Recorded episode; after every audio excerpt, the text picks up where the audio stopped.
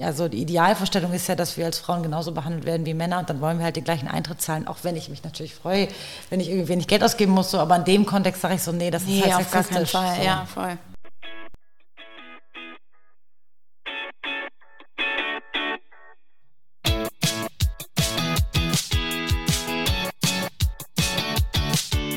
Fußballgeschichte, Fankultur, Groundhopping. Football was my first love ist deine Anlaufstelle für Fußball-Audio-Inhalte, Fußball-Podcasts und Hörbücher in der Football was my first love App.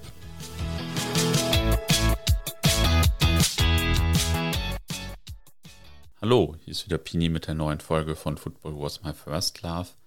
Zu dem Gespräch, was jetzt gleich folgt, war ich zu Gast im HSV Fanhaus und habe mit dem Netzwerk Erinnerungsarbeit gesprochen – und übrigens, wer sich mehr für den HSV und die Geschichte der HSV-Fanszene interessiert, dem empfehle ich das Hörbuch Kinder der Westkurve in der Football Was My First Love App. Den Podcast Netz E von meinen heutigen Gesprächspartnerin findet ihr dort übrigens auch. Jetzt aber erstmal zum Podcast heute. Ich habe gleich zwei Gäste oder vielmehr zwei Gastgeberinnen. Wer seid ihr und was macht ihr? Ja, äh, hallo erstmal. Äh, vielen Dank für die Einladung und dass wir heute da sein dürfen. Ähm, ich bin Nadine und ich bin ja, Pädagogin, arbeite für den Ankerplatz beim ähm, HSV und ähm, bin auch Teil des Netz E. Hallo, ich bin Paula. Hallo Pini, danke für die Einladung und Genau, ich bin, also weil du jetzt meinst, ich bin Pädagogin, ich bin dann Kriminologin wahrscheinlich. Also darüber, das habe ich studiert und da meine Masterarbeit geschrieben über äh, Männlichkeiten im Fußball der Weimarer Republik, aber ich glaube, das ist jetzt ein bisschen ein anderes Thema. Und ich war etliche Jahre freie Mitarbeiterin in der KZ-Gedenkstätte Neuengamme. Ja, engagiere mich ja schon sehr lange in der Fanszene des HSV gegen Diskriminierung. Genau. Das mit der Arbeit zur Weimarer Republik, das interessiert mich. Ich habe darüber auch mal zwei Monate ein, eine Hausarbeit geschrieben über Fußball in der Weimarer Republik, aber das ist vielleicht wirklich ein anderer Podcast. Deswegen frage ich jetzt erstmal, wie seid ihr denn mal zum Fußball gekommen ursprünglich? Ich würde einmal wieder anfangen. Ähm, ich bin tatsächlich durch eine damalige Freundin zum Fußball gekommen. Die hat mir angeboten, mir mal die Dauerkarte auszuleihen. Und dann bin ich mit ihrer Familie zum Spiel. Da war ich so 12, 13. Und ähm, von da an ja sehr angefixt vom HSV, vom Fußball. Und habe mir dann in der nächsten Saison tatsächlich auch die erste Dauerkarte im C-Bereich äh, gekauft und habe von da aus dann immer gesehen, dass ähm, ja irgendwie die cooleren der Kurve unten im A-Rang 25a stehen. Das hat mich irgendwie sehr angesprochen, also fand ich auf jeden Fall interessant. Bin dann HSV-Mitglied geworden und habe in der HSV Live ähm, meine Anzeige gesehen vom HSV-Fanprojekt. Die haben nämlich damals U18-Fahrten oder Young Supporters-Fahrten angeboten und mit denen bin ich dann auswärts gefahren. So, Treffpunkt war damals nämlich hier im Fanhaus, wo wir auch heute sind. Und ähm, ja, das war auf jeden Fall auch der Treffpunkt von anderen Ultragruppen. So, und dann bin ich das erste Mal ähm, so mit der Chosen Few damals, mit den Rookies äh, in Kontakt gekommen und bin dann ähm, Teil der Rookies gewesen und habe mich dann aber irgendwann für, ja, ich sag mal, für Poptown entschieden und ähm, fühlte mich dann da eher zugehörig. Genau, und das habe ich so bis 2011, 2012 gemacht und habe mich dann so ein bisschen von dieser aktiven Fanszene dann eher wieder entfernt. Genau, aber halt immer HSV-Fan gewesen, geblieben und viel, äh, ja, viel auswärts gefahren, viel international gefahren, auch mit Paula, unter anderem nach Bergen und äh, ja, nach, äh, in die Slowakei damals noch und äh, ja, spannende Zeit gewesen auf jeden Fall. Ja, cool. Und wie bist du mal zum Fußball gekommen? Bei mir, also ich habe da jetzt eben einige Parallelen hm so festgestellt zu dem, was Nadine gesagt hat. Also ich bin zwar durch meinen Vater gekommen, aber der war jetzt gar kein HSV-Fan, sondern fand irgendwie Fußball interessant und hat mich da so eher zufällig mitgenommen. Das hätte jetzt auch jeder andere Verein sein können. Und war dann, genau wie so viele das beschreiben, so ganz begeistert von diesem ersten Stadionbesuch und total fasziniert von dem, was auf den Tribünen stattgefunden hat. Und bin dann auch viel mit so MitschülerInnen hingegangen, auch ein bisschen, was du meintest. Und war dann, glaube ich, mein erster Kontakt zu so Fanszene war über die öffentliche Abteilungsleitungssitzung des Supporters Club, die hier auch im Fanhaus stattgefunden hat. Und da ging es dann so um Vereinssatzungen und irgendwelche genau Satzungsänderungen auf Mitgliederversammlungen. Und ich dachte, boah, geil, wie spannend. Und ähm, genau, habe dann aber relativ schnell auch so meinen Weg zu der Ultraszene gefunden und war dann auch, wie Nadine beschrieben hat, erst bei CFV und bei Rookies und dann aber relativ schnell bei Poptown und da sehr viele Jahre aktiv. Und genau, dann jetzt noch nicht so ganz zu Anfang an, aber ziemlich schnell begann dann eben auch das ganze Engagement gegen Diskriminierung in verschiedenen Gruppen und Zusammenhängen. Ähm, ja, ich glaube, darüber werden wir jetzt ja heute vor allen Dingen sprechen. Genau, wir wollen über das Netzwerk Erinnerungsarbeit und euer Engagement sprechen. Vielleicht am Anfang, was macht denn das Netzwerk? Was ist eure Idee? Was ist euer Ziel? Vielleicht bei der Gründung auch. Also das Netz E gibt es halt seit 2016 und ist ein ehrenamtlicher Zusammenschluss von HSV-N. Und ähm, also ich bin jetzt seit ungefähr einem Jahr dabei und äh, Ziel ist es auf jeden Fall, Erinnerungsarbeit zu leisten, gerade in Bezug auf den Nationalsozialismus und die Rolle des HSV. Und ähm, außerdem bringen wir halt auch verschiedene Projekte gegen Diskriminierung voran. Genau. Und ja, unser gemeinsamer Nenner ist im Grunde genommen, dass wir halt alle HSV-Fans sind und ähm, genau, und wir pflegen halt auch einen ähm, Austausch mit allen anderen relevanten Institutionen äh, im HSV. Also es gab vorher die Antidiskriminierungs äh, AG, die zum Beispiel auch den Tag der Vielfalt organisiert hat. Das war, glaube ich, 2011, wo wir so genau einen Tag organisiert haben, verschiedene Organisationen unter dem Motto eben Vielfalt beim HSV, beziehungsweise ich glaube, das Motto war damals, wir alle sind der HSV. Und ähm, das war so ein bisschen der Start, würde ich sagen, weil aus diesen Leuten heraus hat sich dann so ein bisschen das Netz eh gegründet. Und was auch nochmal wichtig war, dass es in der KZ-Gedenkstätte Neuengamme eine Ausstellung gab, also oder von der KZ-Gedenkstätte Neuengamme aus eine Ausstellung gab zum Hamburger Fußball im Nationalsozialismus und da eben auch einige Personen vom HSV bei der Ausstellungseröffnung waren und daraus eben die Idee ähm, entstand, naja, lass doch mal was zusammen machen, wo eben nicht nur Fanszene am Start ist, sondern eben auch Verein, weil wir da eben auf verschiedenen Ebenen wirken können und da eben nochmal, ja, wirkmächtiger sind sozusagen, genau. Und das war dann so ein bisschen der Start, würde ich sagen, dieser Ausstellung. Und Netzwerk oder Netz heißt, dass verschiedene Organisationen bei euch Mitglied sind oder eher Privatpersonen. Wie kann ich mir das so vorstellen? ja, das ist so ein bisschen das, was ich eben auch schon meinte. Also wir haben viele, die als Fans einfach privat engagiert sind. Wir haben aber auch von Anfang an war es uns wichtig, bestimmte Institutionen wie zum Beispiel das HSV-Museum oder Personen aus dem Supporters Club oder wie Personen aus dem HSV-Fanprojekt, also die eben auch eine Rolle spielen, die dann mit einzubeziehen. Das heißt, wir haben Organisationen wie die, die ich eben genannt habe, die eben auch mit VertreterInnen sozusagen diese, also die als OrganisationsvertreterInnen da im Netz eh sind. Mm, zum Beispiel auch eben Personen von der HSV Fankultur oder auch vom Förderkreis Nordtribüne.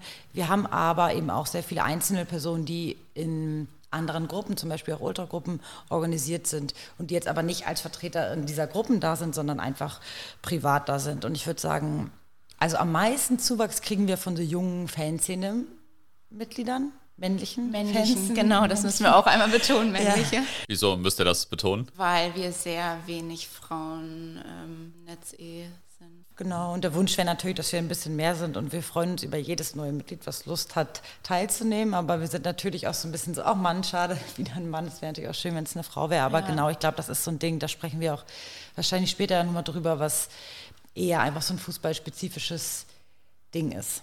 Genau, das haben wir natürlich im Netz eh auch.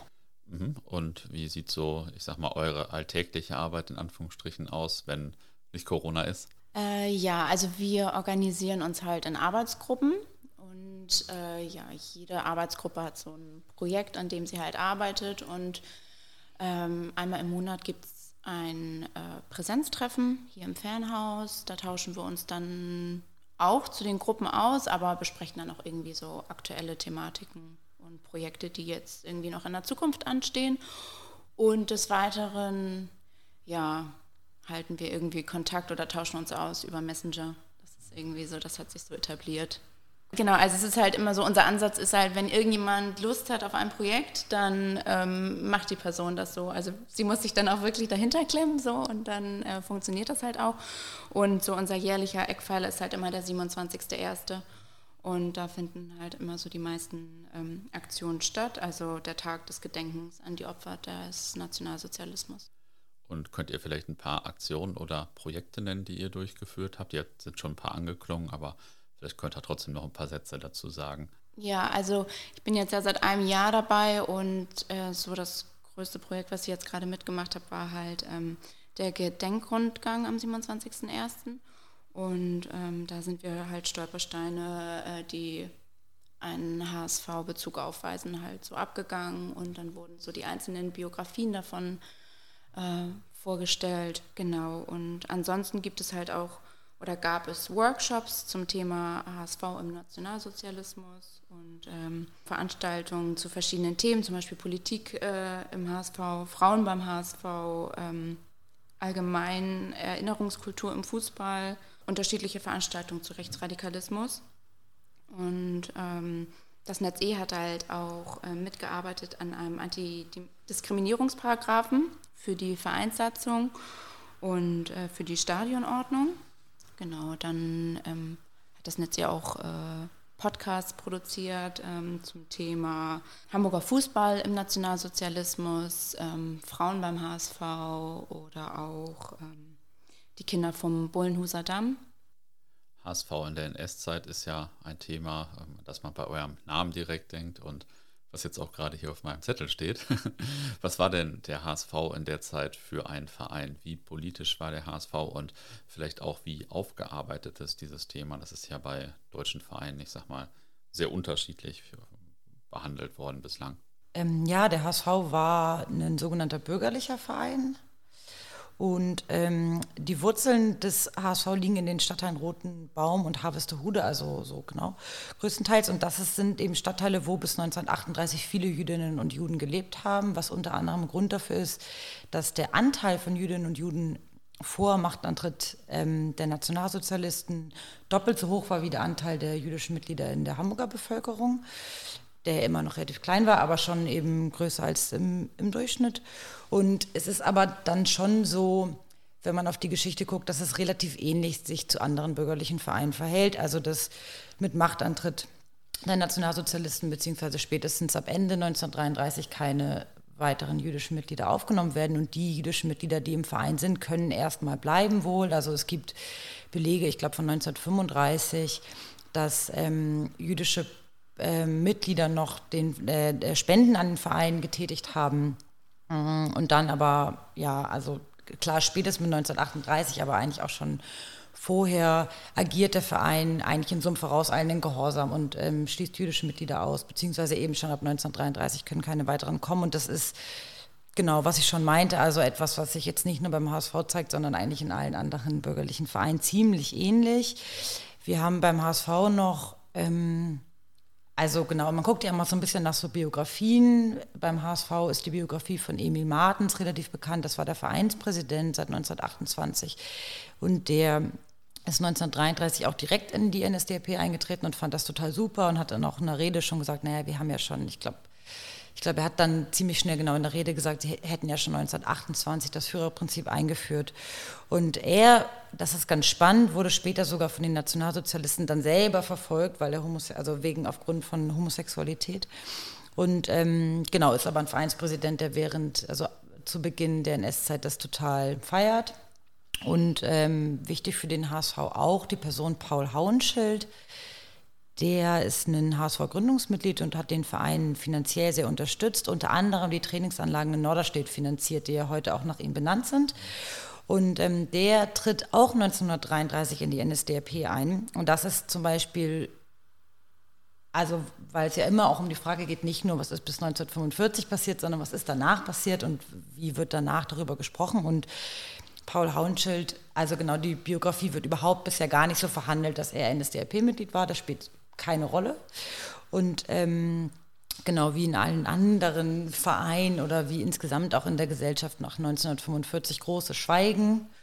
Und ähm, zunächst keine Aufarbeitung, nicht nur was Paul Haunschild, sondern auch was alle anderen Personen angeht. Und dann beginnt es, ähm, ja, beginnt das eigentlich erst so mit den 2000ern, dass so eine Aufarbeitung ähm, beginnt. Also im HSV gab es 2007 die Sonderausstellung Raute unterm Hakenkreuz. Das war so ein ziemlicher Meilenstein, also sowohl für die Aufarbeitung im HSV als, glaube ich, auch deutschlandweit. Also das, da gab es noch nicht so viele andere Standorte und Museen, die was hatten. Ja, hört sich für mich auch sehr früh an, auf jeden Fall. Also was noch gar nicht so richtig, weil ich eben Emil Martens auch hatte und Paul Hauenschild, also gerade so dieses personelle Kontinuitäten, weil dieser Paul Hauenschild nämlich auch 1949 erneut, ich glaube für ein Dreivierteljahr Vereinspräsident wird.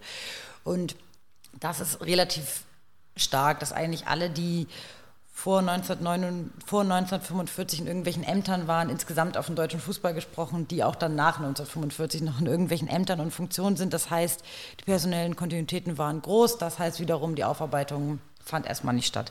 Und ähm, beim HSV hat Werner Skrentny ein bisschen was dazu geschrieben, zu diesen personellen Kontinuitäten. Aber eine systematische Aufarbeitung gibt es bisher dazu nicht. Und ähm, genau, das sind so ein bisschen auch die Akzente, wo wir als Netz E versuchen reinzugehen. Also, dass wir einmal über die Täter sprechen oder diese personellen Kontinuitäten versuchen so ein bisschen auf dem Schirm zu haben und gleichzeitig, das hattest du ja schon gesagt, Nadine, dass wir an die Verfolgten gedenken und deren Namen irgendwie erwähnen, deren Biografien erwähnen, mit den Biografien arbeiten bei Workshops oder eben ähm, genau am 27.01. wie jetzt geschehen, an die Person gedenken. Also das ist immer so ein bisschen beides, was wir versuchen irgendwie voranzutreiben. Paul Hauenschild, ist das ähm, für euch oder auch allgemein für die Leute so okay, dass die Sportanlage jetzt nach ihm benannt ist oder ist das äh, eher ein bisschen kritisch? Denn ja, das könnte man ja auch schon hinterfragen, sage ich mal.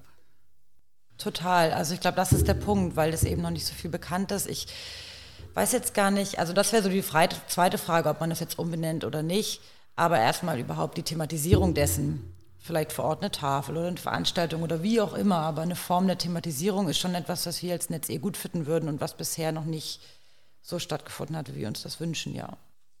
Mir war selbst übrigens nur der Name der Sportanlage bekannt, mir war gar nicht klar, wer das überhaupt ist. Ein ganz großer Spieler der HSV-Geschichte vor dem Zweiten Weltkrieg war ja Mittelstürmer Tull Hader. Ich weiß noch, dass ich damals als Kind irgendwie mit acht oder so, ich habe ja Fußballbücher gesammelt und da habe ich mal auf dem Flohmarkt so ein Buch gekauft oder Papa hat es wahrscheinlich gekauft. Tull Hader stimmt für Deutschlands Fußballruhm. Also das ist ja immer noch nach Uwe Seeler der Rekordtorschütze des HSV. Und ich habe dieses Buch gelesen, habe den total positiv abgespeichert und habe dann erst Jahrzehnte später, jetzt erst vor einiger Zeit mitbekommen, dass er ja sehr frühes NSDAP-Mitglied war, später KZ-Aufseher war und äh, ja, das ist natürlich schon dann eine kritische Figur, sage ich mal. Wie hat sich denn der Umgang mit ihm im Laufe der Jahrzehnte vielleicht geändert und ist er denn jetzt für euch primär ein Nazi oder ist er auch ein großer HSVer, ein großer Sportler. Wie äh, sieht man den so? Das ist ja äh, schon ziemlich schwierig. Ähm, primär Nazi. Und aber man muss natürlich dazu sagen, dass man ja erst durch seine, ähm, naja, durch seinen Erfolg als Sportler ja erst darauf aufmerksam geworden ist, ne? Also und von seiner Biografie halt erfahren hat. Ja, ich finde es spannend, dass du sagst, dass du ihn erst als Fußballstar kennengelernt hast und dann als Nazi sozusagen, weil ich ja. habe ihn erst als Nazi kennengelernt und dann ja, war auch. mir klar, ah, oder genau, dann habe ich irgendwie gecheckt, ah krass, der war anscheinend auch so voll bekannt. Und das ist vielleicht was, was sich so ein bisschen verändert hat. Also der Zugang zu dieser Biografie. Und ähm, genau, du hast ja schon ein bisschen zu der Biografie erzählt und ähm, ich glaube, was da auch wieder, was wir eben auch schon hatten, ist nicht nur, ist nicht nur spannend, oder nicht nur erwähnenswert, ne? also seine Rolle, sein Entscheiden zur SS zu gehen, sein Entscheiden als Wachmann, später als Lagerführer zu arbeiten, sondern auch der Umgang mit ihm und seiner Person nach 1945. Also, dass er frühzeitig aus der Haft entlassen wird, dass bei seinem Tod in den Vereinsnachrichten des HSV so ein positiver Nachruf erscheint. Ich glaube, bei der Beerdigung kommt dann auch noch ähm, das A-Jugendteam und in so einer Broschüre zur WM 1974 wird vom Hamburger Senat also die vom Hamburger Senat rausgegeben wird, da ähm, werden auch noch zwei Seiten gedruckt mit Otto Hader drauf, wo nichts zu seiner Vergangenheit steht. Das fällt dann dem Hamburger Senat irgendwie, irgendwem fällt das dann doch nochmal auf, einen Tag vorher oder so. Und die reißen dann die ganzen Seiten raus. Das heißt, wenn man die Broschüre irgendwo heute noch sieht, fehlen Seite 13 und 14, glaube ich. Und ähm, Genau, das heißt, diese Auseinandersetzung hat erst spät begonnen und beginnt eben, glaube ich, auch da, erst so in den 2000ern und auch mit dieser Biografie, die spielt natürlich in dieser Ausstellung, die ich eben schon erwähnt habe, die Raute unterm Hakenkreuz, spielt die eine große Rolle. Und seitdem, also ich glaube jetzt gerade nicht, aber bis sehr lange noch hing hm, die, die Tafel von Otto Hader in dem HSV-Museum neben, also es gibt im HSV-Museum so eine riesengroße Wand, wo alle Ligaspieler erwähnt werden. Und die ähm, Otto Hader ist also eine Tafel daneben nach dem Motto, naja, wir erklären hier mal, warum er nicht Teil dieser, dieser Wand ist. Und das heißt, heute ist das schon so ein wichtiger, eine wichtige Biografie und für uns auch als Netz E, ich sag mal, eine Möglichkeit auch über so zum Beispiel Täterschaften und Umgang nach 1945 zu sprechen. Aber auch hier wieder, ne, also auf dieser Wand sind noch zwei Ligaspieler aus der Zeit, die auf jeden Fall einen ganz klaren Nazi-Bezug haben und die da auch noch einfach so stehen. Also es bringt natürlich auch nichts, dann sich so auf eine Person zu schießen und dann so, okay, der war jetzt klar, das war, ne, also das ist wichtig, das immer wieder mitzudenken und den nicht unkritisch abzufeiern. Aber eben auch andere Formen von Täterschaften und Personen da in den Blick zu nehmen. Ja, das war auf jeden Fall ja wirklich ein sehr großer Spieler damals wollte er, glaube ich, nach dem Ersten Weltkrieg von Braunschweig nach Hamburg gehen und da haben die Braunschweiger Fans den Braun, Braunschweiger Bahnhof belagert, glaube ich, damit er nicht in den Zug steigen konnte. Er ist dann woanders in den Zug eingestiegen. Also schon ein großer Star zwischen den Weltkriegen. Ja, das stimmt. Also auch nochmal, als das Buch rauskommt, ich glaube 1942, arbeitet er gerade als Wachmann im ähm, KZ Neuengamme. Und wir haben auch in dieser Ausstellung Hamburger Fußball im Nationalsozialismus, die von der KZ-Gedenkstätte Neuengamme, von der ich ganz Anfang erzählt hatte, da gibt es auch einen, ein Foto von einer Ausgabe genau dieses Buches, was du von dem du erzählt hast, was ähm, Otto Hader widmet an den Lagerkommandanten des KZ Neuengamme. Ja. Und das ist, da habe ich zum ersten Mal von diesem Buch gehört, zum Beispiel über die Ausstellung. Also Interessant, wahrscheinlich steht das ja in diesem Buch, das ich habe oder hatte ja auch so drin. Ich habe das damals gar nicht gelesen oder vielleicht auch gar nicht geschnallt. Ich war ja noch ziemlich klein. Kam das eigentlich zu der Ausstellung, die ihr erwähnt habt oder ähm, überhaupt, dass man sich damals in den 2000er Jahren angefangen hat, damit zu beschäftigen? War das einfach so der Zeitgeist oder ich weiß nicht, gab es damals einen aktuellen Auslöser oder so? Also das ist eine gute Frage. Ich glaube, so ein bisschen Zeitgeist. Das lief viel auch, also die Person, die eng damit verknüpft wird beim ist Dirk Mansen. Der hat da viel gemacht. Vielleicht genau, da müsstest du wahrscheinlich ihn dann nochmal jetzt für einen Podcast ranholen. Ähm, deswegen, da weiß ich gar nicht, wie da die Gespräche abgelaufen sind und ob es da irgendwelche Kämpfe für gebraucht hat, auch um diese Ausstellung durchzuführen oder ob das so dann voll klar war. Aber ich glaube, so ein bisschen schon Zeitgeist. Also in anderen gesellschaftlichen Bereichen war die Aufarbeitung ja schon so ein bisschen weiter und der Fußball war da ja schon so ein bisschen später und ich gehe mal davon aus, dass der gesellschaftliche Druck auch einfach größer wurde. Ne? Also gerade so von HistorikerInnen, JournalistInnen, aber auch von Fans begann so langsam dieses Nachfragen und die Vereine und Verbände dahin bringen, so, ey, ihr müsst da mal was machen, ihr könnt da nicht einfach die ganze Zeit so schweigen und sagen, hey, wir sind unpolitisch, uns interessiert das nicht. Das heißt, ich denke mal aufgrund des Drucks, aber eben aufgrund von Initiative von eben zum Beispiel so Personen wie Dirk Mansen, eben, es hängt natürlich auch viel an Einzelpersonen, ne, die dann sagen, ey, mir ist das wichtig, ich hänge mich dahinter und ich, ähm, genau, kümmere mich um so eine Ausstellung. Wie wäre das eigentlich, wenn ihr damals deutscher Meister geworden wärt oder ja vielleicht wie der Reichsrekordmeister aus Gelsenkirchen in der Zeit quasi eure größte Zeit gehabt hättet und äh, dadurch ja auch sicher vom Regi Regime damals profitiert hättet. Wäre das jetzt äh, eine große sportliche Zeit für euch oder einfach nur beschämend? Ich habe es als Dortmunder natürlich leicht, diese Frage zu stellen, weil wir in der Zeit nicht so viel gerissen haben. Also ich glaube, so mit Charme hat es dann tatsächlich eher weniger zu tun, sondern eher halt mit Verantwortungsübernahme und äh, dass man dann halt einfach sich das zur eigenen Aufgabe macht, das halt aufzuarbeiten und zu thematisieren. Ihr beschäftigt euch aber, wenn ich es richtig gesehen habe, auch nicht nur mit der NS-Zeit, sondern auch mit dem Thema Rechts oder mit den Themen Rechts und Antisemitismus heute und in den letzten Jahrzehnten. Wie haben sich denn diese Themen mit der Zeit verändert? Ja, das ist eine, also genau, ganz aktuell haben wir ein größeres Projekt, was jetzt am 21.03. hoffentlich endlich eröffnet wird. Und zwar eine Ausstellung zum Thema ins rechte Licht gerückt heißt die. Das ist eine Ausstellung zu über den Einfluss von rechts in den 80er Jahren auf unsere HSV-Fanszene.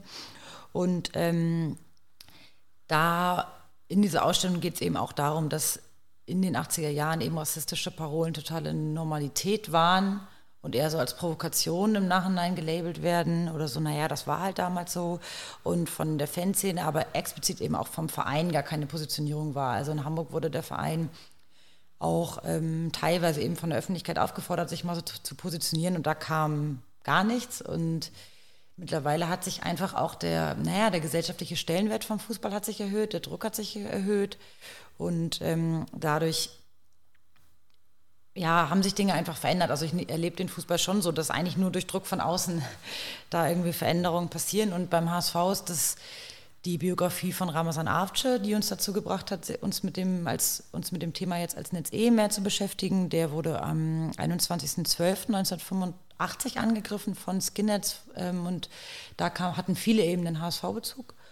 Und ähm, der stirbt drei Tage später dann im Krankenhaus und das wird unter einigen Fans, die eben zu der Zeit ins Stadion gegangen sind oder auch dabei waren, so als Gangfight abgetan. Naja, so war das eben so, Türken-Gangs und Skinhead-Gangs und so. Da gab es ja diese Gangfights und es gab die Gangfights, aber wir als Netz eh sagen ganz klar, dass da auch Rassismus eine Rolle gespielt hat und dass das als rassistischer Mord für uns gilt. Und da gilt es eben darum, das jetzt so ein bisschen aufzuarbeiten. Und ähm, genau diese Ausstellung, die nicht nur vom Netz E ist, sondern eben auch vom HSV-Museum, also auch vom Verein, ähm, will sich genau dieses Thema so ein bisschen annehmen. Und ähm, ja, ich denke, das Thema hat bis heute noch eine große Brisanz, ja. Ja, das ist ja wahrscheinlich auch immer mal wieder ein aktuelles Thema. Ähm, wird denn die Antidiskriminierungsarbeit an der Stelle eher vom HSV selbst getrieben oder von euch als Fanszene oder was war eher in Anführungsstrichen? Ähm, also es ist ja so gewesen, dass äh, es zuerst die ähm, Raute unter dem Hakenkreuz, dass es das ja zuerst gab. Und ähm, soweit ich das beurteilen kann, kam dann ja 2011 die Antidiskriminierungs AG dazu, die so von der Fanszene angeschoben worden ist. Und ähm, ja, daraufhin empfinde ich das irgendwie so als eine Art Zusammenspiel, würde ich jetzt so sagen. Also es wird sich irgendwie gegenseitig ergänzt. Ähm, also ich meine, das Netz E hatte halt auch zum Beispiel angeregt, dass ähm, äh, dass es halt auch diese Gedenktafel ähm, für die Opfer des Nationalsozialismus gibt. So, ne? Also es ist irgendwie so, man arbeitet irgendwie Hand in Hand. Und ein großer Arbeitsbereich von euch ist auch Sexismus, ähm, zumindest in meiner Wahrnehmung, vielleicht auch, weil ich die, die entsprechenden Podcast-Folgen nur gehört habe. Den meisten Hörern insbesondere ist diese Thematik, glaube ich, gar nicht so bewusst, wie sie vielleicht sein sollte, einfach weil man als Mann ja auch vielleicht selten ein Ziel davon ist. Ähm, erzählt doch mal ein bisschen, wie präsent das Thema im Stadion oder auch beim Fußball allgemein ist, wie sich Sexismus äußert. Äh, ja, erzählt einfach mal. Äh, ich würde einfach mal so ein bisschen damit anfangen, was irgendwie Sexismus eigentlich ist, weil wir jetzt auch häufig äh, festgestellt haben, dass das halt irgendwie auch gar nicht so allen so wirklich klar ist. Ja, also erstmal, Sexismus ist eine Diskriminierung aufgrund des Geschlechts. Und ähm, wir leben nun mal einfach in einer männlich dominierten Gesellschaft. Und das führt halt einfach dazu, dass es halt zu einer Abwertung und zu einer Marginalisierung von Frauen beziehungsweise einfach weiblich gelesenen ähm, Menschen kommt. Und ähm, Sexismus führt halt einfach dazu, dass ähm, die Geschlechterverhältnisse, also in dem Sinne, dass halt der Mann über der Frau steht, immer wieder aufs Neue halt hergestellt und stabilisiert werden. Ne?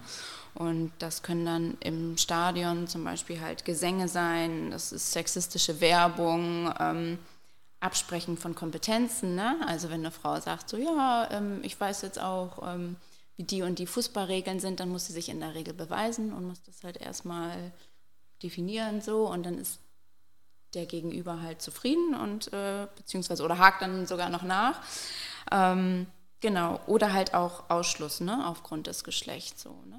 auch zum Beispiel in Gruppen oder so, dass es dann nicht gerne gesehen ist, dass dann Frauen halt auch Teil der Gruppe sind. Ja, genau. Und äh, Sexismus schafft halt auch einfach Strukturen, ne, die es möglich machen, die ähm, sexuelle Selbstbestimmung anderer Menschen, also in die sexuelle Selbstbestimmung anderer Menschen einzugreifen. Und das nennt sich dann halt auch ähm, sexualisierte Gewalt. Und wie äußert sich das beim Fußball oder was sind vielleicht so typische Szenen oder so beim Fußball, die man, äh, man wirklich äh, vielleicht selbst gar nicht so auf dem Schirm hat oder ähm, gar nicht so wahrnimmt oder mitkriegt oder so? Naja, also jetzt ähm, Beispiele ähm, für sexualisierte Gewalt. Also es fängt halt ähm, schon mit Starren an. Es sind Sprüche, die einem dann irgendwie äh, gedrückt werden. Es sind körperliche Übergriffe, dass man halt ähm, angefasst wird. Ähm, Äh, viele assoziieren halt auch immer so diese ähm, schwere Form der sexualisierten Gewalt. Ne? Also für viele ist es dann einfach so, ja, ähm, wir sprechen jetzt gerade von Vergewaltigung oder so, ähm, aber es beginnt halt schon viel, ja, ja, viel niedrigschwelliger, würde ich so sagen. Ne? Also Genau, voll, was du sagst. Und als Ergänzung vielleicht nochmal, ähm, weil du jetzt meintest, wie zeigt sich sexualisierte Gewalt im Fußball, vielleicht auch nochmal, wie zeigt sich so Sexismus, mhm. so ähm, auf einem, ne, also gerade weil wir auch diesen Fanszene-Bezug ja haben, dann ist es viel auch dieses, hm, wen spricht man an bei zum Beispiel Gewaltthemen, wen spricht man an für bestimmte Aufgaben, wer wird wann wie hinzugezogen, also mhm. dass da auch immer eine Rolle spielt, ob du jetzt Mann oder Frau bist.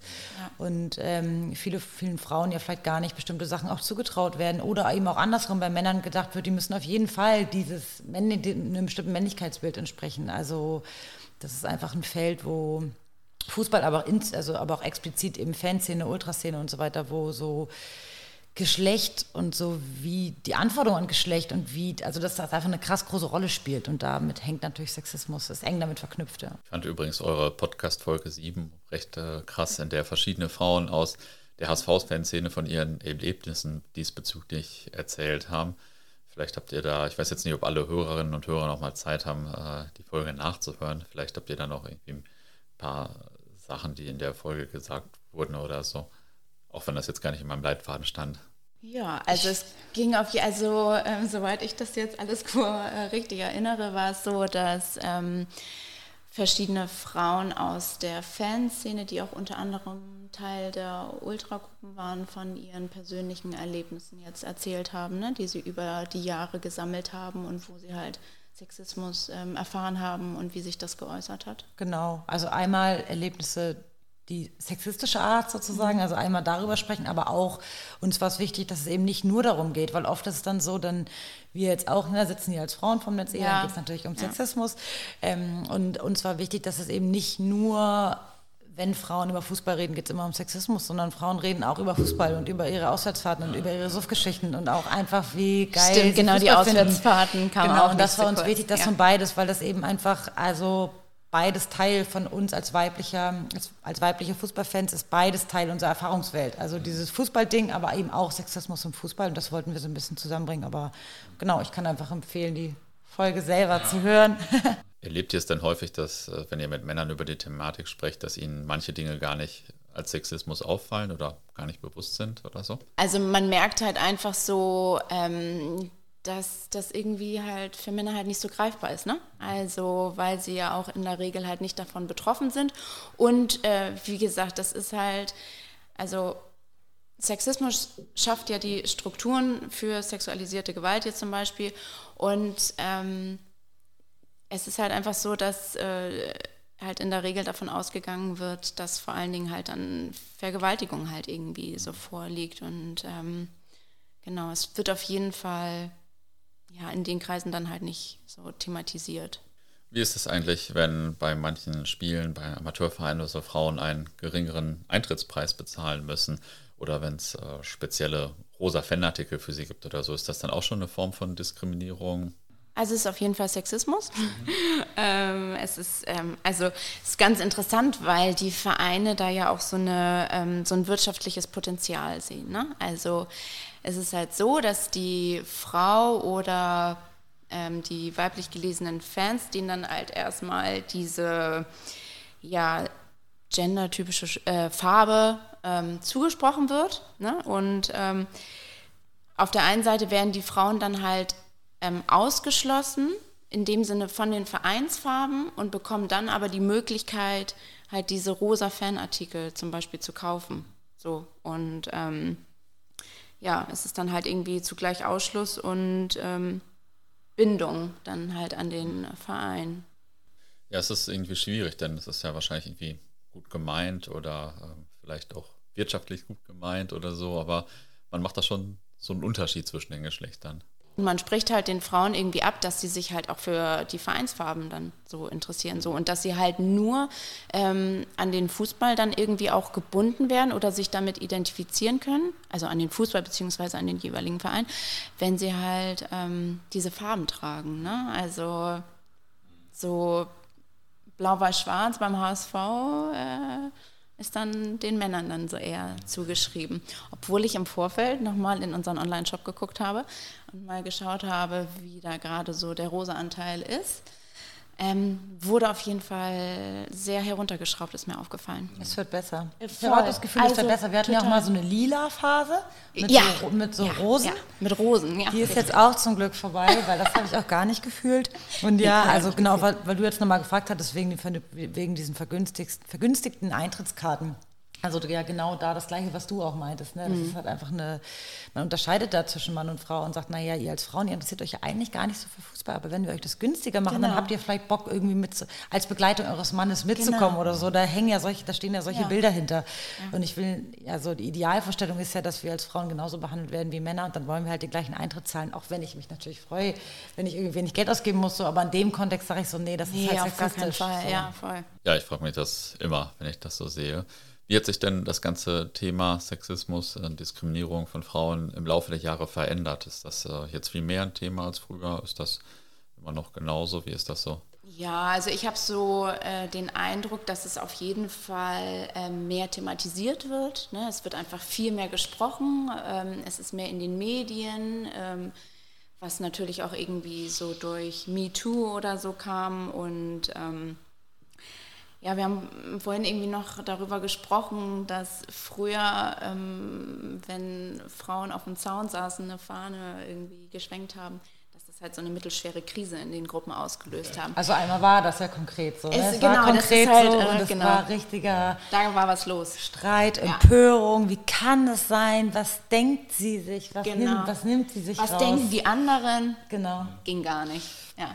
Und gut, wir können natürlich nicht beurteilen, wie das jetzt äh, in der heutigen Zeit dann so ablaufen würde. Ne? Aber irgendwie, ich habe auch das Gefühl, dass Frauen sich mehr zusammentun, dass sie sich zusammenschließen und ähm, dann halt auch die Täter beziehungsweise halt die Personen, die halt grenzüberschreitend halt handeln, dass sie die halt dann auch ja öffentlich, mh, naja, halt öffentlich anprangern. So und ähm, ich glaube, das hat sich halt einfach so über die Jahre verändert. Das ist halt wirklich auch mehr, also dass Frauen sich halt einfach zusammentun. So, ne? Ich hatte häufig, was ja auch sexismusbedingt ist, so, ne?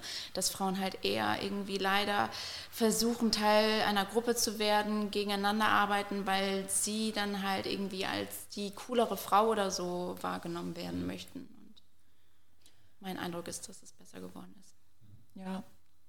Unterstütze ich voll alles, was du sagst und so einfach genau diese Sichtbarkeit oder so Frauen irgendwie so mitzudenken oder so. Ne? Also wir machen ja gerade mit dem HSV zusammen diese Ausstellung, von der ich erzählt hatte, über die 80er Jahre. Und ich glaube, wenn die Ausstellung vor 10 Jahren oder vor 20 Jahren entstanden wäre, dann hätte es da gar kein Paar zu Frauen gegeben. Und jetzt war völlig klar, dass wir auch danach fragen, naja, was für Frauen waren dann in der Fanszene beim HSV in den 80ern?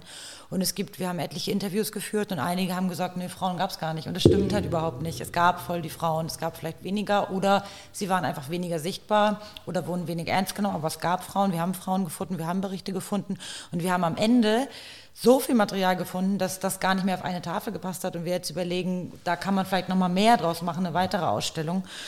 Und ähm, ja, ich glaube, je mehr sich jetzt Frauen aktiv einbringen und je mehr sichtbar sie auch sind, das hat so ein bisschen beides. Auf der einen Seite habe ich manchmal das Gefühl, dass das dann mehr noch so Männergruppen auch triggert oder die sich dann mehr in ihrer Männlichkeit irgendwie so aufgefordert sehen und sagen so, hey, ihr wollt jetzt hier den Raum Fußball für euch claimen, das geht doch nicht, wir sind doch hier, das ist doch hier eine Männerveranstaltung, also das passiert auch, aber das ist ja eh auch so ein gesamtgesellschaftliches Ding, dass da gerade so ein Männer... Ding passiert, ich weiß auch nicht genau. Und gleichzeitig aber, was voll, finde ich, passiert ist, je sichtbarer und aktiver sich Frauen einbringen, desto mehr ist das ja auch eine Vorbildfunktion für andere Frauen. Und Frauen sehen Frauen im Fußball in der Fanszene und denken sich, hey geil, das kann ich auch werden. Und ja, das ist das, wo wir natürlich wollen, dass es immer mehr hingeht. Gibt es denn eigentlich beim Fußball mehr Sexismus oder mehr Diskriminierung allgemein als in anderen Bereichen? Oder ist es einfach nur anders? Ist es weniger? Ähm, also ich nehme das schon so wahr, dass es im Fußball vor allen Dingen ähm, mehr Sexismus gibt, so weil das natürlich auch ein Ort ist, ne, wo der Großteil natürlich einfach ähm, ja, also der Großteil der Fans sind halt einfach Männer, so und das ist dann natürlich auch klar, äh, wenn dann der Frauenanteil halt geringer ist, so dass dann Sexismus dann noch verstärkter wahrgenommen wird. Und glaubt ihr, das hält äh, viele Frauen davon ab, Fußballfan zu sein oder aktiver Fußballfan zu sein oder mehr in die Kurve zu gehen? Mm, ich glaube, dass da ähm, Sexismus und unter anderem aber auch so Sozialisation halt irgendwie so ähm, Hand in Hand gehen, ähm, weil ja normalerweise eher, wenn du an den Fußball rangeführt wirst, gehst du ja ja, mit deinem Vater irgendwie zum Fußball, mit deinem Opa zum Fußball und dann geht halt der Sohn mit zum Beispiel. Und ähm, von daher ist es ja einfach gesellschaftlich so, dass ähm, Frauen, Mädchen gar nicht so den Zugang zum Fußball wirklich bekommen. Und ähm, dass der Fußball natürlich immer noch absoluter Männersport ist und ähm, ja, die geballte Männlichkeit da präsent ist. Ähm, und dann muss man natürlich auch irgendwie sagen, dass Frauen haben ja auch Sexismus schon so verinnerlicht, dass sie den gar nicht wahrnehmen, zum Beispiel. Ne? Also das ist ja auch äh, so ein Thema. Oder ähm, haben sie den schon wahrgenommen oder auch für sich irgendwie reflektiert, dass sie sich auf gar keinen Fall irgendwie dieser geballten Männlichkeit halt aussetzen wollen. Ne? Das sind halt irgendwie so verschiedene Aspekte. So. Was ist jetzt so euer konkretes Engagement als Net Netzwerk bei dem Thema? Ähm, also bei mir ist es so, dass ich durchs äh, Netz E zum HSV Ankerplatz gekommen bin. Das ist halt eine Anlaufstelle ähm, für Ratsuchende, die halt ähm, sexualisierte Gewalt oder andere Diskriminierungsformen erlebt haben oder auch beobachtet haben. So, und ähm, da sind wir halt bei jedem Heimspiel ähm, aktuell. Genau, also ich bin noch bei Finn noch engagiert, diesem Netzwerk Frauen im Fußball. Das Kennst du vielleicht genau? Und wir haben da ja auch dieses Netzwerk gegen Sexismus und sexualisierte Gewalt gegründet, was sich ja auch mit einer ähnlichen Thematik beschäftigt. Also wie kann sexualisierter Gewalt begegnet werden? Was braucht es für Umgangsstrategien damit? Und was wir als Netz E jetzt machen konkret, ist so ein bisschen spoilern, aber wir ja. ähm, werden jetzt bald, wir sind gerade dabei, eine neue Podcast-Folge zu produzieren oder genau sitzen da gerade dran und die soll auch genau das Thema haben, sexualisierte Gewalt, weil wir da nämlich auch die Erfahrung machen, ein bisschen, was du ja auch schon meintest, Nadine, oder was wir schon hatten ja, beim Thema Sexismus, diese krasse Unwissenheit, aber auch so Überforderung bei dem Thema sexualisierte Gewalt. So, wir erleben viele Männer, die irgendwie checken, ja, das ist so voll das Ding und das finden wir auch voll scheiße, aber wir wissen jetzt gar nicht genau, wie sprechen wir euch darauf an, wie können wir unterstützen. Wie so eine Art Schockstarre irgendwie ja, so, wie so eine ne? Schockstarre. Und ähm, ja, ich glaube, da hilft es nur, dass wir darüber sprechen und genau. da konkret rangehen ans Thema. Und das braucht auch, glaube ich, so ein bisschen eine, eine es braucht auch, glaube ich, so ein bisschen so eine Sprache, mit der, also manchmal habe ich das Gefühl, manchmal fehlen den Leuten auch so Wörter. Sie wissen nicht genau, genau wie sie es sagen absolut, sollen, wollen es ja. richtig sagen ja. und dann, genau. Und äußern sich dann wiederum irgendwie gar nicht, wenn sie halt merken, okay, gut, irgendwie nutze ich gerade falsche Begrifflichkeiten, das geht irgendwie gerade mega nach hinten los, also bin ich lieber ruhig, so, ne, und das kann es ja. ja. auch nicht sein. Wir brauchen natürlich genau. eine Beschäftigung mit dem Thema, sonst können wir das, sonst können wir das Problem nicht angehen. Deswegen, genau, machen wir da gerade eine neue Podcast-Folge zu. Ja, aber kann ich nachvollziehen, merke ich ja jetzt auch schon beim Interview. Es ist immer ein viel schwierigeres Thema. Man hat immer Angst, was falsch zu machen und vielleicht auch noch ein bisschen öffentlich zerrissen zu werden, als wenn ich mit jemandem über die Auswärtstour zu Erzgebirge Aue damals spreche oder so. Das ist ein bisschen einfacher, da kann man nicht so viel falsch machen. Das ist auch ein bisschen egal, ob es jetzt 18 oder 22 Bier waren, um die es da ging.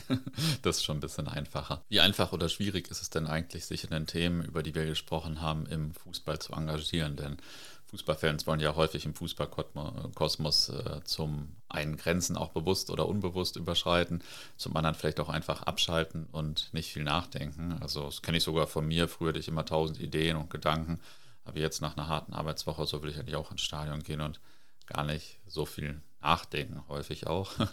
Äh, wie ist das? Das einfach oder schwieriger? Ähm, also ich würde jetzt sagen, in meiner Bubble, in der ich mich so rumtreibe, ist es nicht schwierig so. Also ich habe mir dann ja auch so das Netz eh ähm, gesucht, weil ich halt das nicht mehr trennen konnte und wollte. Ne? Also es ist halt so meine Wertevorstellung, die möchte ich halt dann auch im Fußball wiederfinden. So und von daher, ähm, ja, geht das irgendwie nur Hand in Hand. Seid ihr denn für euer Engagement auch mal Anfeindungen ausgesetzt? Ich hatte ja letztens zum Beispiel mal äh, den, den, die Torwartin und den, die Abteilungsleiterin der BVB-Damen interviewt und die kriegen äh, öffentlich jetzt in den sozialen Netzwerken und so dann natürlich auch schon mal ein bisschen äh, weniger schöne Kommentare von äh, ewig gestrigen, sage ich mal, wobei ich gestrig eigentlich ja auch immer so ein bisschen bin, aber äh, nicht in der Hinsicht. Äh, wie ist das bei euch?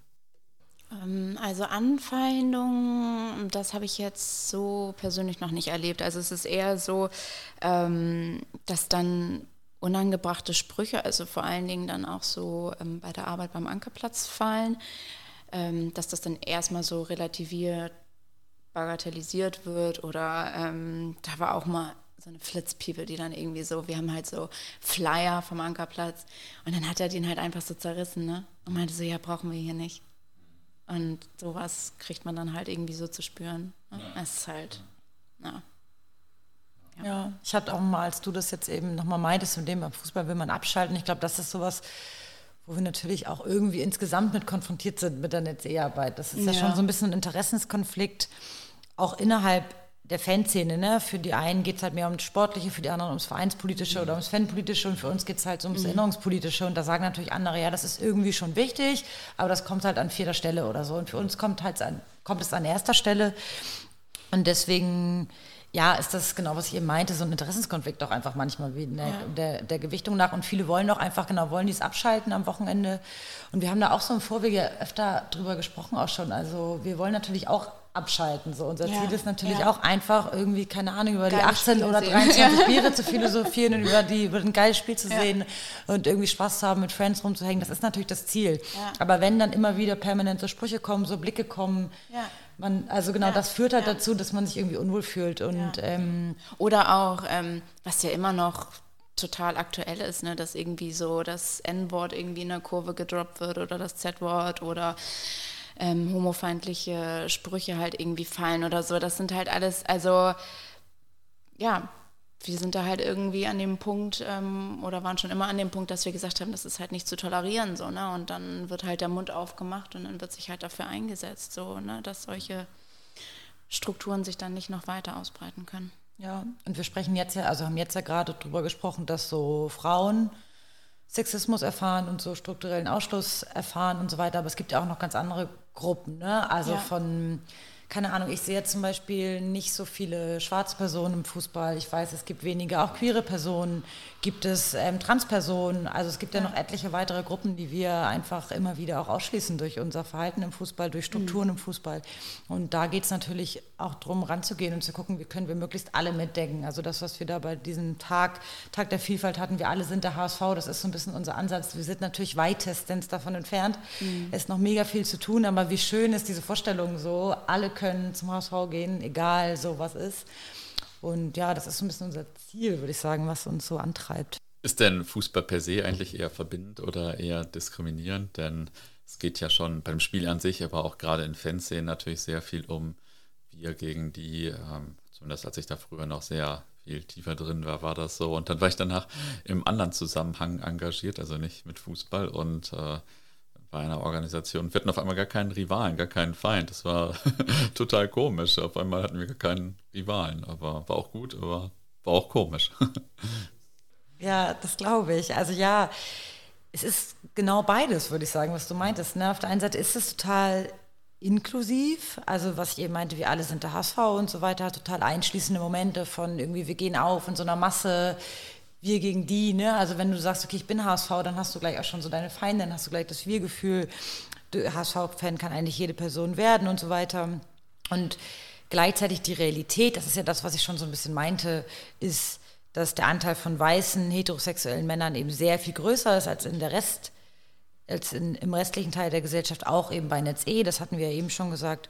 Und ähm, ist einfach noch sehr ausschließende Strukturen gibt. Also zum Beispiel, ich hatte ja eben Transpersonen angesprochen, ähm, aber auch nicht-binäre Personen, Interpersonen und so weiter. Die Frage vom, also direkt schon beim Einlass, die Kontrolle, der Ordnungsdienst wird direkt getrennt, Mann, Frau. Der ja. Ordnungsdienst entscheidet, bist du jetzt ein Mann oder eine Frau, mhm. winkt dich zu. Also mhm. allein schon das kann total eine ausschließende Struktur für Personen sein. Die Ansprache, dann eben genau diese Gesänge, die Sprüche, die fallen, die Blicke, die fallen. Also genau, da ist sehr viel Ausschluss, der, glaube ich, für den, ich sage jetzt mal, weißen heterosexuellen Mann nicht die checken den oft nicht, weil sie ihn selber nicht erleben und denken ja. so, hey, wieso? Können sich doch alle ein Ticket kaufen? Was ist das Problem? Wir sind doch cool mit allen, wir meinen das ja nicht so. Aber ich glaube, in dem Fall, wo man dann eben zu einer Gruppe gehört, die eben nicht diese Privilegien, Privilegien genießt, die eben diese Ausschlusserfahrung macht, dann wird, glaube ich, direkt klar, so, ey, nee, das ist eben kein Ort für alle. Und deswegen, ja, ich würde sagen, voll beides. Und auch wenn, also auch gerade dieses so Einschließende, ne, ich merke es halt auch voll, auch wenn ich, also manchmal gibt es Momente, da stehe ich da und denke so, boah, ey, ihr habt wieder gerade das gerufen und das ist voll scheiße und oh, wieso bin ich eigentlich mit euch irgendwie dann im nächsten Moment, keine Ahnung, fällt das Tor und ich denke mir so, geil, HSV, wir sind alle eins, ist ja so schön. Ja. Also das kann echt im Sekundentag wechseln und ich glaube, das ist ja irgendwie auch das Schöne daran, das irgendwie Spannende und das Herausfordernde daran die besprochenen Themen sind ja auch bei anderen Vereinen und Fernsehen auf der Agenda, so zumindest meine Wahrnehmung, wahrscheinlich manchmal mehr, manchmal weniger.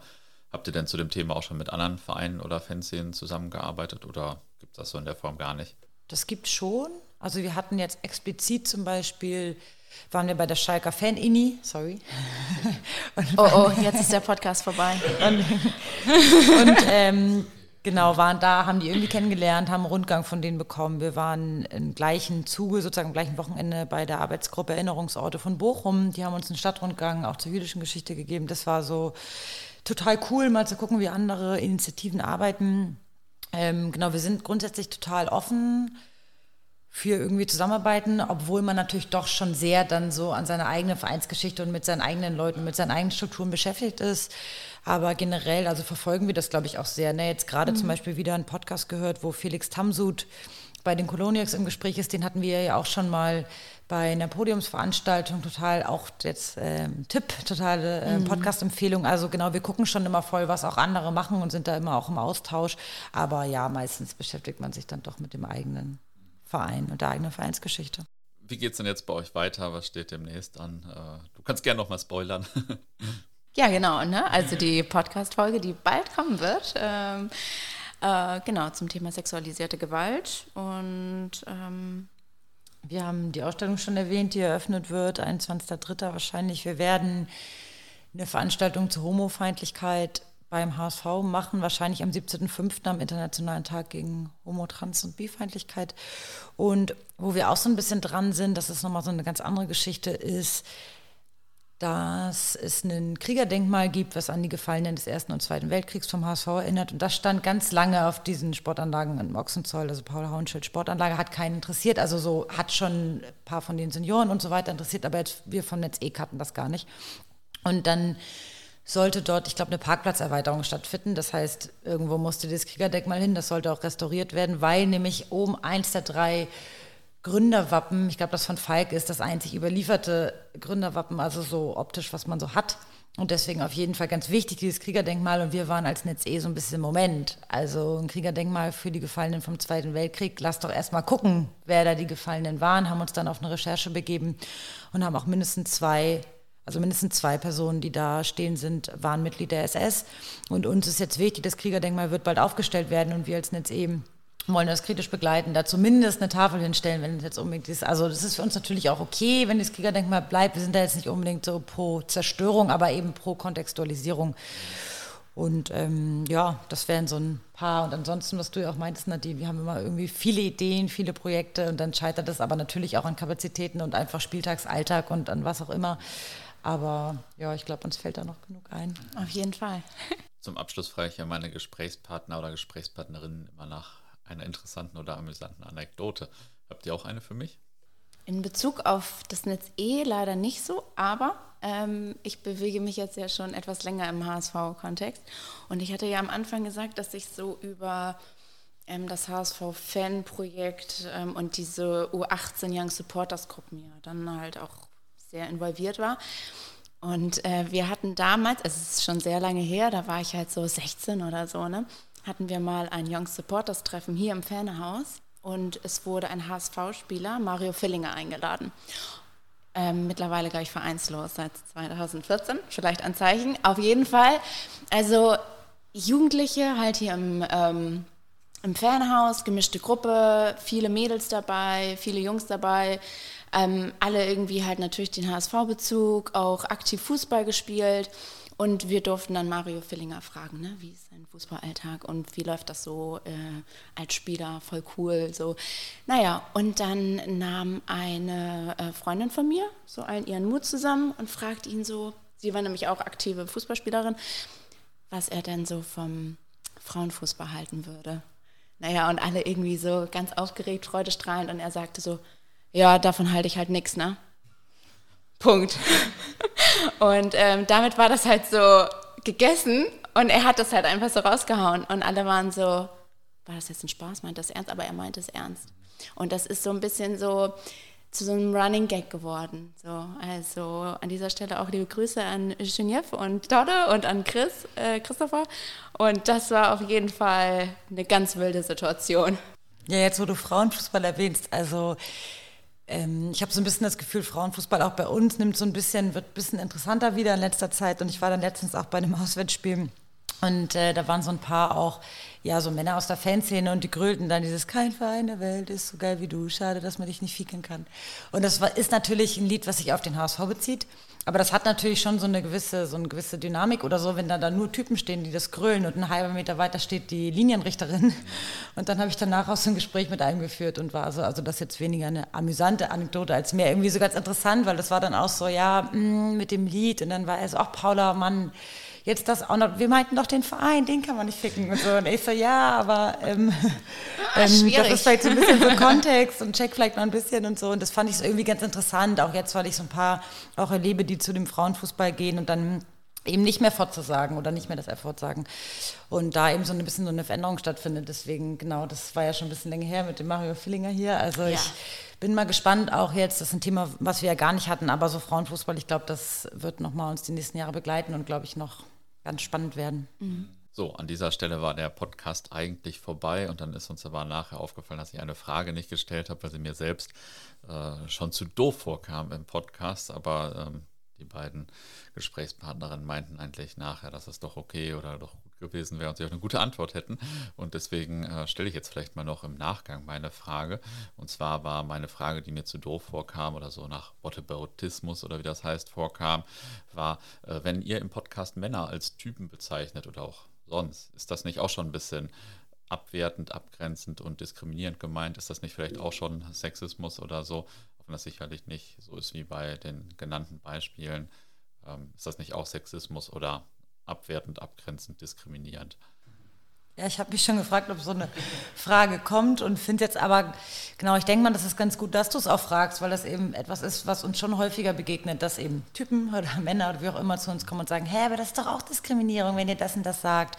Und das ist es eben nicht. Ich glaube, da fehlt eben noch schon sehr so ein bisschen ein Verständnis, wie Sexismus oder wie Diskriminierung insgesamt funktioniert. Denn ja, wir als Frauen können Männer abwerten, wir können euch beleidigen oder wie auch immer, wir können euch aber nicht diskriminieren, weil Diskriminierung in so einem, immer mit so Machtverhältnissen zu tun hat und immer ähm, damit zu tun hat, welche Privilegien ich besitze. Und wenn ich irgendwie bestimmte Privilegien besitze, kann ich andere Personen, die die eben nicht besitzen, deswegen diskriminieren. Das heißt, ich kann zum Beispiel, genau, als Frau einen Mann nicht sexistisch diskriminieren. Ich könnte ihn beleidigen und so weiter, aber das geht nicht. Ich kann aber zum Beispiel, wenn ich jetzt eine weiße Frau bin, könnte ich zum Beispiel einen schwarzen Mann rassistisch diskriminieren. Das geht. Also immer die Frage, ähm, gesellschaftliche Machtverhältnisse, so ein bisschen, was du ja auch meintest, Nadine, mit ähm, männlicher Dominanz. Also auch wenn wir das irgendwie alle nicht so wollen und manchmal nicht wahrhaben wollen, so sind eben die Männer in unserer, ne, in unserer Gesellschaft dominant gegenüber den Frauen und deswegen funktioniert die Diskriminierung nur so rum und andersrum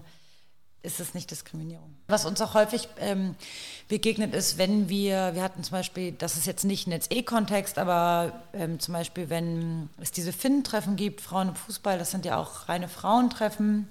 Oder wenn wir jetzt irgendwelche anderen Treffen oder Aktionen hatten, wo wir nur mit Frauen beim HSV uns getroffen haben, explizit, um eben auch zu, so einen Schutzraum irgendwie zu haben, dass dann eben Männer sagen, boah, das ist jetzt aber auch sexistisch diskriminiert, weil da werden wir ausgeschlossen. Und da ist eben genau wo, glaube ich, noch so ein bisschen Verständnis fehlt, mm, mm, ja. wie, wie Diskriminierung funktioniert und warum das eben in dem Fall nicht sexistisch ist. Okay, dann vielen Dank für das Gespräch. Danke, Danke dir. dir. Dankeschön. Nächste Woche geht es natürlich auch weiter mit äh, dem Podcast. Ich weiß noch gar nicht, welche Folge dann kommt. Mal schauen. Bis dahin könnt ihr ja in den Podcast vom Netz E reinhören. Ansonsten findet ihr natürlich in der Football Wars My First Love App auch viele andere interessante Podcasts. Viele Grüße und bis nächste Woche.